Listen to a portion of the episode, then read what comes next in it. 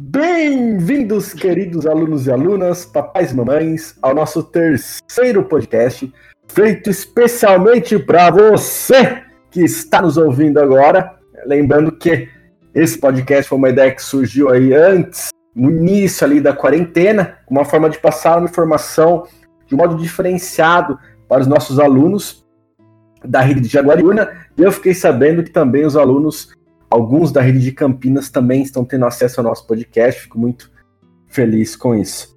Lembrando que é muito importante falar sobre isso. Cada um de nós está gravando em sua própria casa, né? Estamos respeitando as questões do isolamento social. E no podcast de hoje, como sempre, temos nossos professores convidados, né? Nossa aqui, a nossa mesa permanente do podcast, que é o professor de Geografia Henrique.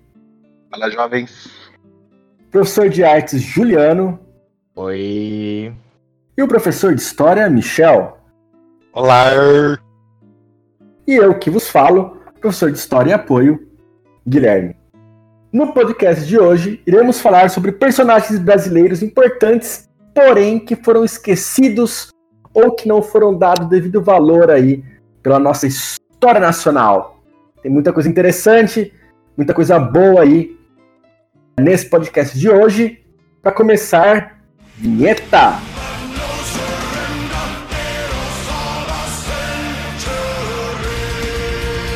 Vamos iniciar esse podcast com uma errata do podcast passado que o nosso amigo e professor Michel irá comentar com vocês agora. Isso aí, meu povo. No podcast passado eu passei duas informações. Número de mortos infectados pela febre amarela no, no surto que teve no Rio de Janeiro entre 1849 e 1850. Os números corretos são população aproximada do Rio de Janeiro, 260 mil habitantes, com mais de 90 mil infecções pela febre amarela e aproximadamente 4 mil e poucas mortes no período. Fica aí a nossa errata. Seguindo aí com o podcast, nós professores escolhemos dois personagens históricos que mais despertam o interesse próprio, né? Quem sabe, quem me conhece, sabe que eu gosto das militarias, então não poderia deixar de fora aí personagens que estão relacionados a isso. E o primeiro personagem que foi escolhido é a Mulan brasileira, né? Todo aquele hype pelo filme da Mulan live action que saiu e tudo mais, mas poucas pessoas sabem que nós aqui brasileiros tivemos uma Mulan e o nome dela é Maria Quitéria. Maria Quitéria ela é uma baiana, o nome completo dela era Maria Quitéria de Jesus. Ela integrou aí, ela integrou aí o corpo militar brasileiro pelo alistamento no Batalhão de Voluntários do Príncipe. Lembrando que Maria Quitéria faz isso aí em 1821 que quando estavam surgindo os primeiros desentendimentos aí com Portugal, que vão culminar depois na independência brasileira. Então, quem acha aí que a independência brasileira aconteceu de forma suave, tranquila, não. Tiveram alguns conflitos, algumas batalhas anteriormente a isso, e Maria Quitéria participou dessas batalhas. É interessante que, como eu comentei a história da Mulan, ela vai disfarçada de homem para integrar o exército. Desde pequena, ela tinha outros interesses, como cavalgar e armas de fogo. E aí, quando passaram a procurar voluntários para compor a força militar do Dom Pedro I aqui no Brasil, ela se alistou como homem. Ela foi descoberta posteriormente, é, descobriram que ela era uma mulher, mas não expulsaram ela. Mandaram roupas, algumas roupas especiais para ela, e ela continuou a sua campanha. Ela participava do corpo de artilharia para quem não sabe, a artilharia naquela época, né, e até hoje em dia, são soldados que mexem com os canhões. Então ela tinha essa importância dentro do corpo do exército. Outras mulheres também lutaram dentro do exército Dom Pedro, mas a Bractéria ela foi a primeira a ser considerada oficialmente a mulher dentro do corpo do exército. O Batalhão dos Voluntários do Príncipe, eles vão ter um nome específico depois, que são os batalhão, é o Batalhão dos Periquitos. Pela roupa e a gola verde, quem for pesquisar depois aí sobre a Maria Quitéria, for ver a imagem dela, ela vai estar em uma roupa azul aí, a golinha, se vocês derem uma reparada, é a vestimenta dela, é uma golinha verde. Ela, embora ela tenha participado de batalha de artilharia, ela era uma mulher que, segundo os relatos dos seus superiores, ela era extremamente corajosa, enfrentava batalhas aí com muita valentia. Tanto é que, ao final das batalhas, ela foi condecorada, ela foi até a corte aí, é, no Brasil, e ela foi condecorada aí com a Imperial Ordem do Cruzeiro, pelo próprio imperador Dom Pedro I. Então ela foi uma mulher extremamente importante aí, porque ela abriu caminho para o alistamento de outras mulheres nas Forças Armadas, e mais do que isso, ela foi uma heroína nessas batalhas, ela foi considerada extremamente forte, valente, honrosa. A Maria Quitéria, ela virou uma referência também na capoeira. Tem uma música de capoeira que chama Maria de Camboatá, que fala exatamente da dessa questão da valentia da Maria Quitéria. Então, se vocês fossem, se vocês procurarem sobre Maria de Camboatá, vai ter uma música de capoeira que é em homenagem a Maria Quitéria, que era muito valente. Camboatá é um peixe muito resistente, né? E aí, que engraçado, eu, eu dei essa aula sobre Maria de Camboatá o ano passado, pro terceiro ano do Fundamental 1. Hum. E vi falar de novo assim, é interessante. Que mostra que a história, um certo segmento aí popular, ela sobrevive, né? Ela sempre é lembrado que infelizmente não acontece sempre aí em sala de aula devido a algumas questões aí do cronograma e as, muitas vezes na questão do conteúdo do livro ou da apostila que devem ser seguidos, né? A gente também pode citar no Nordeste um outro personagem aí da história que não tem o devido reconhecimento, que é o Luiz Gama. Luiz Gama nasceu em Salvador em 1830 e a mãe dele era uma negra que era livre, né? Não era escrava, vendia alimentos nas ruas e ela estava sempre ali nas ligado com as insurreições dos escravos que aconteciam em Salvador. E o pai era um descendente de portugueses que tinha bastante dinheiro e gostava muito de jogar. Quando ele tinha sete anos, é, teve a revolta dos malês em Salvador. Para quem não sabe o que é a revolta dos malês, é uma revolta muito importante do Brasil, é, do Império Brasileiro, né? Porque o Brasil já tinha acabado de se tornar independente. E aí a mãe dele, por ter participado dessa revolta, foge para o Rio de Janeiro para não ser presa. E ele fica com o pai em Salvador e o pai perdeu quase todo o dinheiro que ele tinha no jogo. E aí, por causa disso, ele vendeu o filho dele, que era o Luiz Gama, como escravo. E aí o Luiz Gama é levado para o Rio de Janeiro e ele vai sendo levado de cidade em cidade com um grupo de escravos. E aí ele acabou sendo comprado em Campinas para ser escravo de uma casa.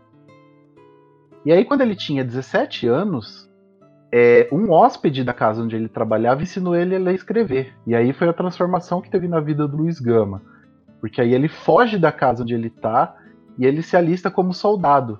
E aí, quando ele está como soldado, ele vira secretário de um professor de direito. E aí ele começa a estudar direito, o cara começa a ajudar ele e tudo mais, e ele vira um autodidata do direito. E aí ele se torna um rábula. Vocês sabem o que é um rábula? Alguém desse Não. podcast sabe o que é um rábula? Não faço ideia do que é rábula. O, o rábula era um advogado que recebia o direito de, advo de advogar em primeira instância, mas que não era formado em direito. Então, muitas pessoas autodidatas que aprendiam direito poderiam virar advogados se fosse dada essa, essa permissão pelos tribunais. Então ele virou advogado. E aí, com o tempo, ele começou a se especializar em causas de, em causas de alforria. Então ele começou a ganhar na justiça a alforria de muitos escravos naquela época, né?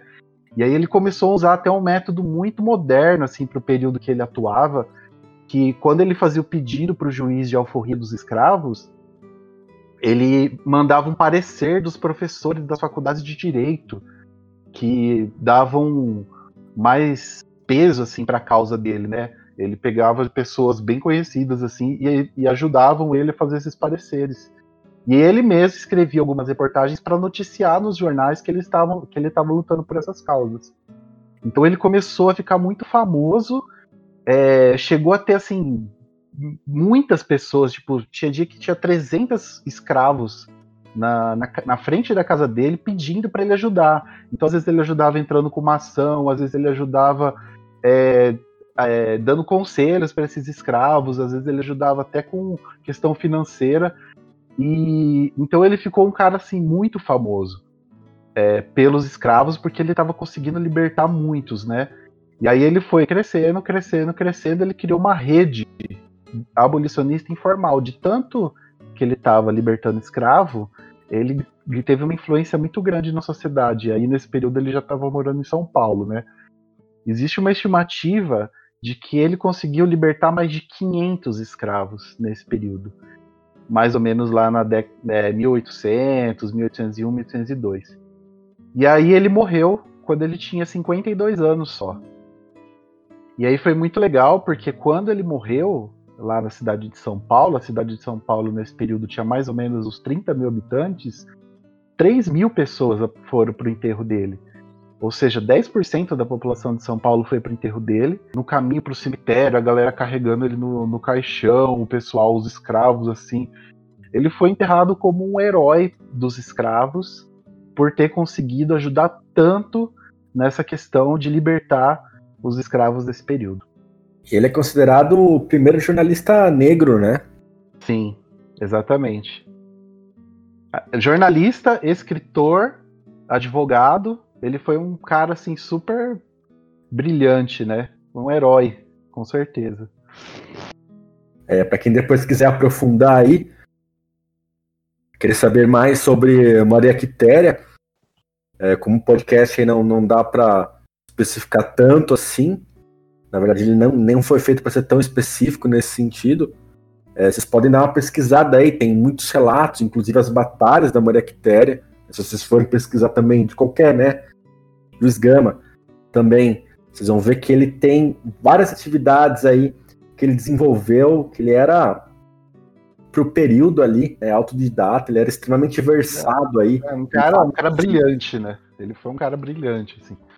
É, conhecimento e poder, né, cara? Era poder. Conhecimento é poder, muito bem. Agora adiantando mais a minha parte aqui, dois personagens brasileiros que ficaram meio assim esquecidos. O primeiro deles que eu vou falar aqui é o José do Patrocínio. Você, aluno, está acostumado desde muito tempo a escutar. Ah, a princesa Isabel foi a responsável pela abolição da escravidão. Primeiro que a princesa Isabel só assinou o documento. Ela não fez parte nenhuma do movimento todo da abolição que começa bem depois da Guerra do Paraguai, nos anos 70 do século XIX. Digamos assim que ela é a atacante que está lá só para empurrar a bola pro gol. A construção da jogada foi feita, ó, há muito tempo. E um desses construtores da abolição foi o José do Patrocínio. José do Patrocínio nasceu em Campos dos Goitacazes em 1853. Ele era filho de um padre com uma escrava. Ou seja, era um filho ilegítimo para a época, né? Só que por que, que ele é importante? Não é apenas as origens dele como um afrodescendente. Como afrodescendente, ele conseguiu fazer muitas coisas. Primeiro que foi uma pessoa educada, fez faculdade, foi é, formado em farmácia. Desde muito novo, ele atuou no movimento abolicionista, ou seja, ele auxiliou na fuga de escravos, ele fazia, é, ajudava a coordenar campanhas de angariação de fundos para comprar alforria, fazia comícios, manifestações. Ele tinha um jornal próprio também. Foi político.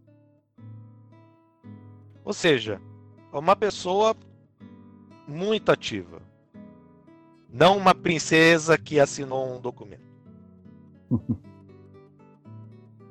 e aí, inclusive, a, a primeira bandeira da República do Brasil, que vocês, por favor, pesquisem para ver como é, que parece uma cópia descarada da bandeira dos Estados Unidos,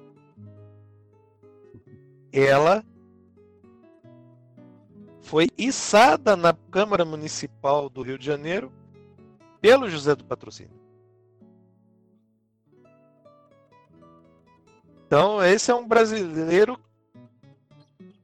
esquecido, muito importante na abolição da escravidão, afrodescendente,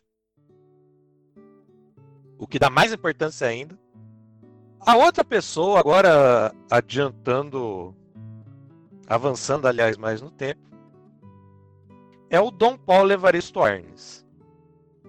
Dom Paulo Evaristo Arnes, ele faleceu já faz quatro anos já. Mas qual é a importância dele? Ele foi cardeal brasileiro na Igreja Católica, mas sempre preocupado com questões sociais aqui no Brasil, principalmente durante o período da ditadura militar, civil-militar, nos anos 60, 70 e 80. Como ele foi importante? Ele ajudava na libertação de presos políticos. Ele ajudava algumas pessoas a fugirem da perseguição política. Ele foi um dos responsáveis por criar as comunidades eclesiais de base, a SEB. O que, que são essas comunidades? Eram comunidades da Igreja Católica que auxiliavam muito as pessoas mais necessitadas, mais pobres que eram abandonadas. Então estava presente ali. Ou seja, um brasileiro muito importante aí na nossa história que não tem tanta presença assim nos livros didáticos a gente usa, até por falta de tempo, porque tem que, como o Gui falou, temos que seguir um cronograma.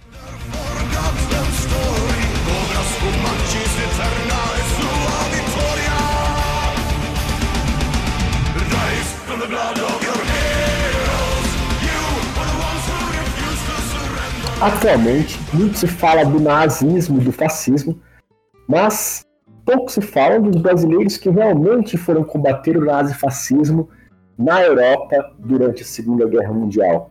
Estamos falando da FEB, Forças Expedicionárias Brasileiras, criadas no intuito de ajudar a aliança na campanha da Itália. Se fala da FEB na cultura popular, muitos mitos, tanto para o bem quanto para o mal, sobre a FEB, tanto merecendo, dando valores exagerados aos seus atos de heroísmo, quanto desmerecendo os mesmos. E, infelizmente, na apostila do livro didático, ela é relegada apenas um pequeno trecho ali, não se fala, não se dá o devido respeito a esses grandes heróis aí que lutaram contra a tirania no mundo. Para começar aí, vamos quebrar algumas ideias erradas que nós temos sobre a FEB. Primeiramente, que era qualquer um, né? fizeram um apanhado geral ali de pessoas e mandaram para a Europa. Não foi bem assim. É para você integrar a FEB, você precisava fazer exames físicos e tudo mais, inclusive tem uma história que não vai ser contada hoje. Era um legionário é, brasileiro que participou aí na Segunda Guerra Mundial pela legião estrangeira e quando ele voltou para o Brasil, ele queria integrar a FEB, mas não pôde porque tinha alguma cicatriz e foi cortado ali do alistamento. Então a gente vai tentar trazer em primeira mão aí essa história em um próximo podcast. Mas enfim, é, no geral você tinha que passar em alguns exames físicos, tinha alguma inspeção ali para definir se você podia ou não integrar as FEB.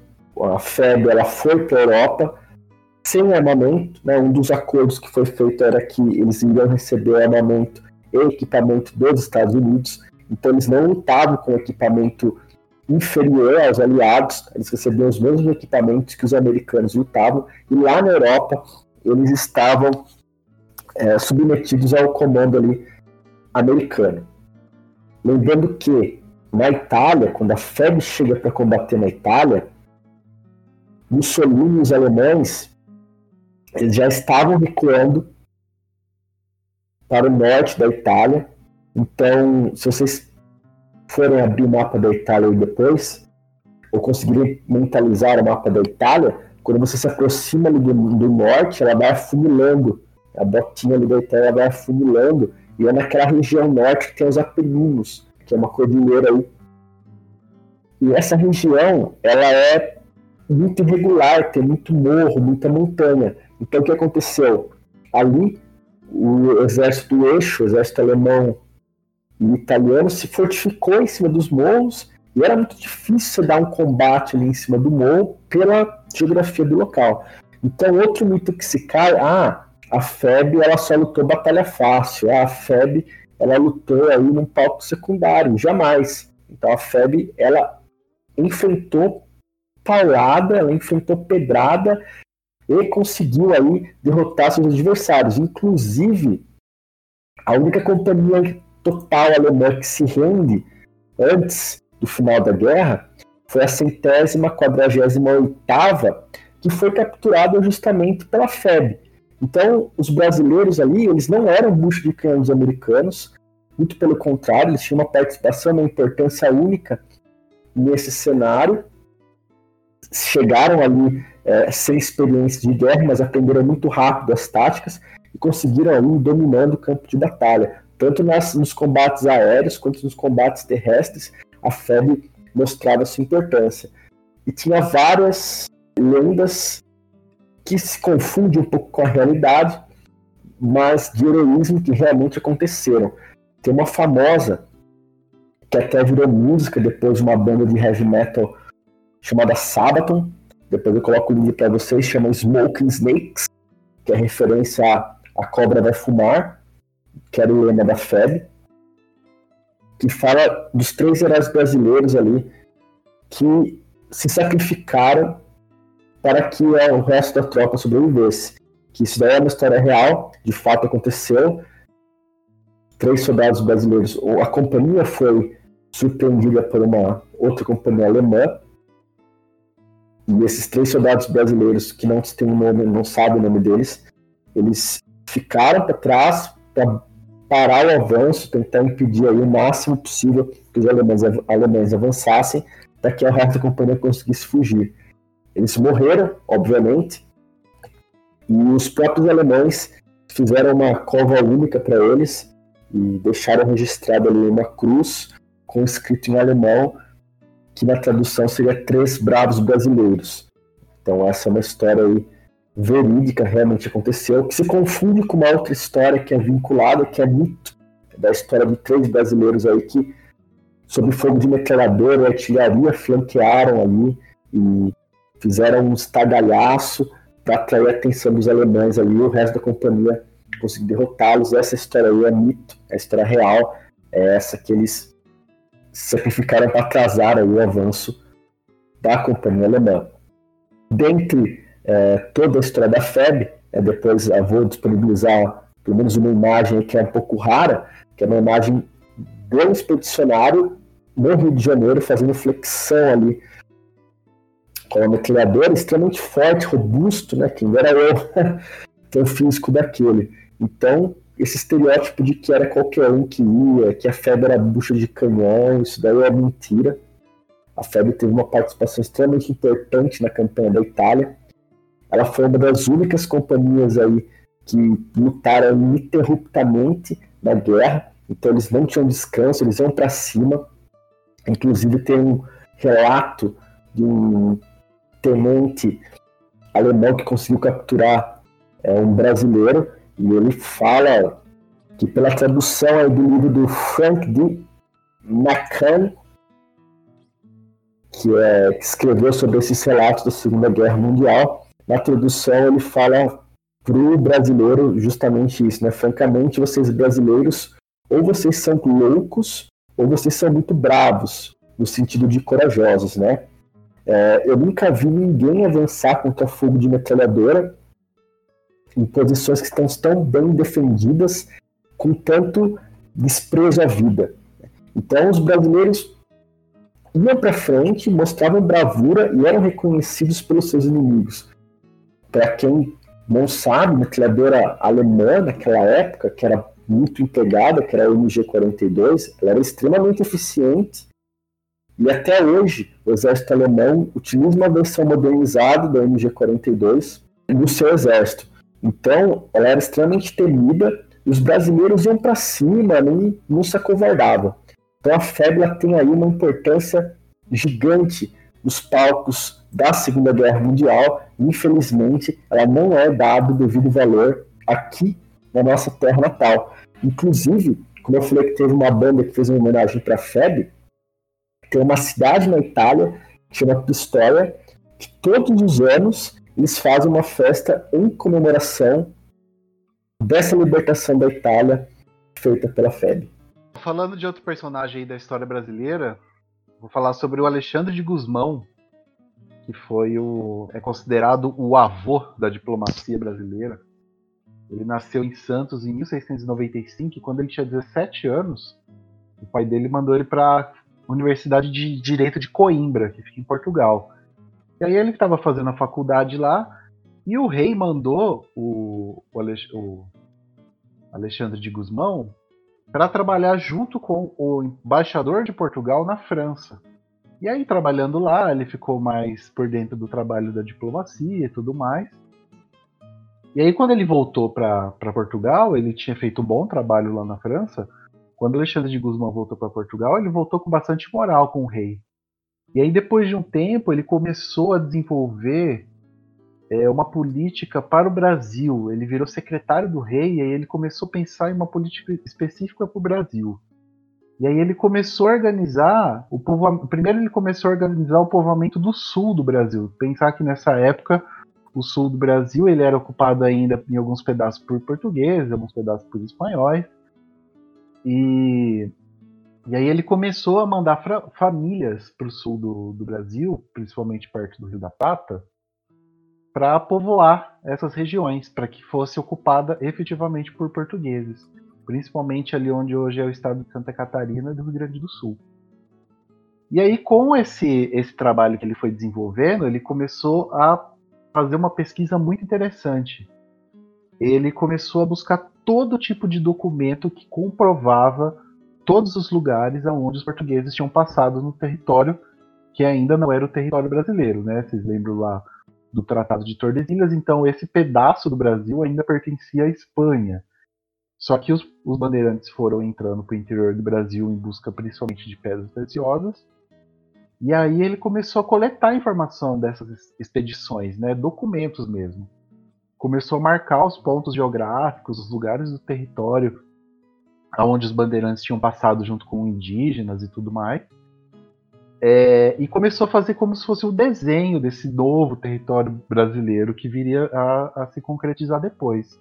E aí ele juntou bastante dessas, dessas documentações, bastante dessas provas, vamos dizer assim, e aí ele convenceu o rei de apoiar ele nessa estratégia. E aí em 1747 ele foi nomeado para negociar os territórios é, do, aqui da América com a Espanha. Só que quando ele foi negociar esses territórios, ele já tinha toda essa documentação que comprovava que os portugueses já estavam ocupando uma grande parte desse território que antes era da Espanha. E aí a negociação dele foi basicamente falar com a Espanha assim: olha só, a gente já está ocupando ali. E vocês já têm um pedaço que vocês estão ocupando. Então, para evitar conflito, vamos cada um é, pegar o que está efetivamente tomando como posse, que chama de uti possidetis.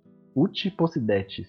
Ou seja, você vai demarcar a fronteira de acordo com o que você efetivamente está usando, quem está com a posse efetiva desse território. Aquele que tem a posse de fato tem a posse de direito. Isso, exatamente, Michel. E aí, a partir desse princípio, fazendo bastante negociação ali com a Espanha, a Espanha já tinha encontrado ouro, no, é, ouro não, desculpa, já tinha encontrado prata no Peru, então o ouro que estava ali sendo descoberto naquele período em Minas Gerais também não ia ter um conflito muito grande. E aí, em 1750, é assinado o Tratado de Madrid, é, que faz esse, essa oficialização desse território brasileiro. O Tratado de Madrid aumentou em três vezes o território brasileiro. Então, o tamanho gigantesco que o Brasil tem hoje, essas dimensões continentais, muito se devem ao fato desse trabalho exaustivo que o Alexandre de Guzmão fez nesse período para que fossem reconhecidos esses territórios que os portugueses já estavam ocupando de fato.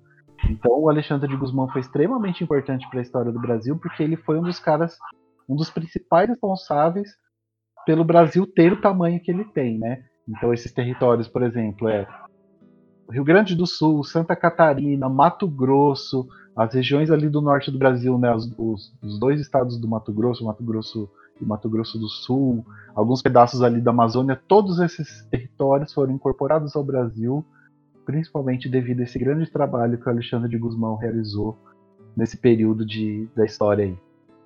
Eu vou falar do artista Antônio Bergamasco. Ele é um artista aqui de Jaguariúna, ele é natural daqui. Ele começou muito cedo, né, a desenhar, a pintar. Com os 15 anos ele já tinha um ateliê, onde ele produzia desenhos e pinturas. De 1957 a 59, ele frequentou o ateliê do Bernard, que é considerado um impressionistas do Brasil, mas é difícil falar impressionista, né? Porque impressionismo foi lá na, na Europa, mas como está concebido dessa maneira, a gente vai manter. E também ele trabalhou com publicidade, com comunicação visual e, uh, e oferecia cursos livres, né? Então, cursos de, de fundição, cursos de aquarela, cursos de pintura. Eu mesmo fiz cursos, um curso com ele, eu, na casa dele. Ele já estava bem, bem velho, já doente. É, e eu acabei pedindo, né, é, para a irmã dele, que era a Rina, que é a Rina, se eu poderia conversar com ele, ver se ele poderia dar aulas para mim. Ele acabou aceitando e eu passava algumas tardes assim inteiras com ele. E ele contando que ele tinha é, vários hobbies, né, como arco e flecha, e contava um pouco sobre a história dele, que se funde um pouco com a história da cidade. Então, se a gente pensar o, o centro cultural ali, onde é o Botequim, era um bar da família dele. É, a Vila Bueno, que é ali no centro, tem um, é um hotel hoje em dia, era uma pensão da, dos avós. É, então ele. A história de, da família dele dele se mistura um pouco, né? Então a gente tem o Mário Bergamasco, também era parente dele. A gente tem o. É, na Nova Jaguariúna também um, um parque também, Bergamasco, que também é da família dele. E a obra dele ele, como escultor, ele é muito famoso ainda. A gente encontra, se a gente colocar na, na internet algumas, é, o nome dele, a gente vai encontrar obras para comprar. E ele tem obras também fora do Brasil. Também tem algumas uh, exposições que ele participou, alguns salões. Acho que a última aparição dele, assim, foi numa semana cultural, se eu não me engano, de 2012. Acho que foi em 2012, na semana cultural, que aqui em Jogarina tinha todo ano a cada dois, depois ficou a cada dois anos uma semana cultural em que os artistas é, da cidade eram homenageados, né? Os, já, os, alguns eram vivos, outros já tinham falecido. E nesse ano de 2012 foi o, a vez do Antônio Bergamasso, em que, se eu acho, se não me engano, se você for na, na, lá no teatro, tem uma escultura lá, logo no hall que é do Antônio Bergamasso também, uma escultura de bronze de uma família, assim. É dele, né? E, e a gente também tem outra escultura dele no, na frente da prefeitura, que tem um busto da Doni Bonetti, que foi o segundo prefeito de Jaguariúna. Ele já faleceu, né? Então é uma homenagem aí póstuma para para ele, que foi meu professor também e, e tem muito carinho por tudo que ele me ensinou. E muito obrigado. E é isso aí. Com o relato do nosso amigo professor Juliano, finalizamos mais esse podcast. Vocês ouviram aí só personagens de peso, inclusive um aqui da nossa região. Nós sempre tentamos trazer aí um pouco de conhecimento regional, que é importante é a gente manter esse vínculo, criar essa cultura, essa identidade aí regional. E até o próximo.